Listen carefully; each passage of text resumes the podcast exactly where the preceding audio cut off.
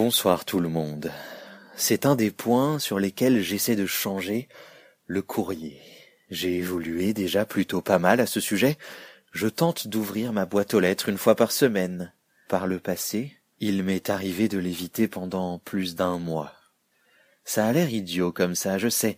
Quelle drôle d'idée de pas ouvrir sa boîte aux lettres. Mais vous savez, on ne sait jamais ce qu'on peut y trouver, alors on le redoute parce que, dans mon cas du moins, 95% du temps, ce sont pas des gentilles cartes postales ou des correspondances enflammées à l'intérieur, mais des missives administratives, des affaires à régler, des choses dont l'on doit s'occuper.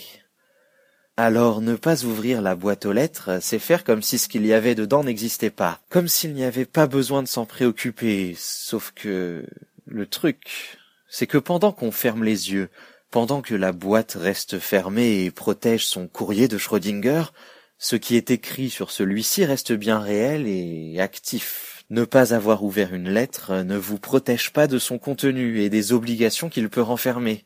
Ça vous empêche juste d'en prendre connaissance et d'agir en conséquence.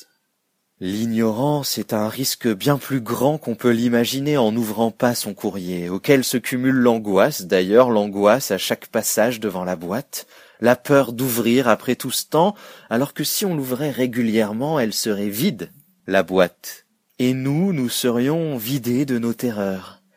Je pense que je l'ai dit plusieurs fois ici, je préfère toujours savoir, et pourtant trop longtemps j'ai fait dans la complaisance avec l'ignorance côté courrier.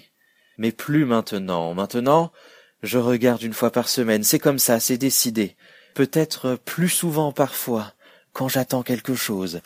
Je le fais, je m'y tiens, j'y arrive, même si j'ai toujours cette petite appréhension dans mon cœur au moment d'ouvrir la boîte. On ne sait jamais ce qui pourrait s'y trouver. Bonne nuit.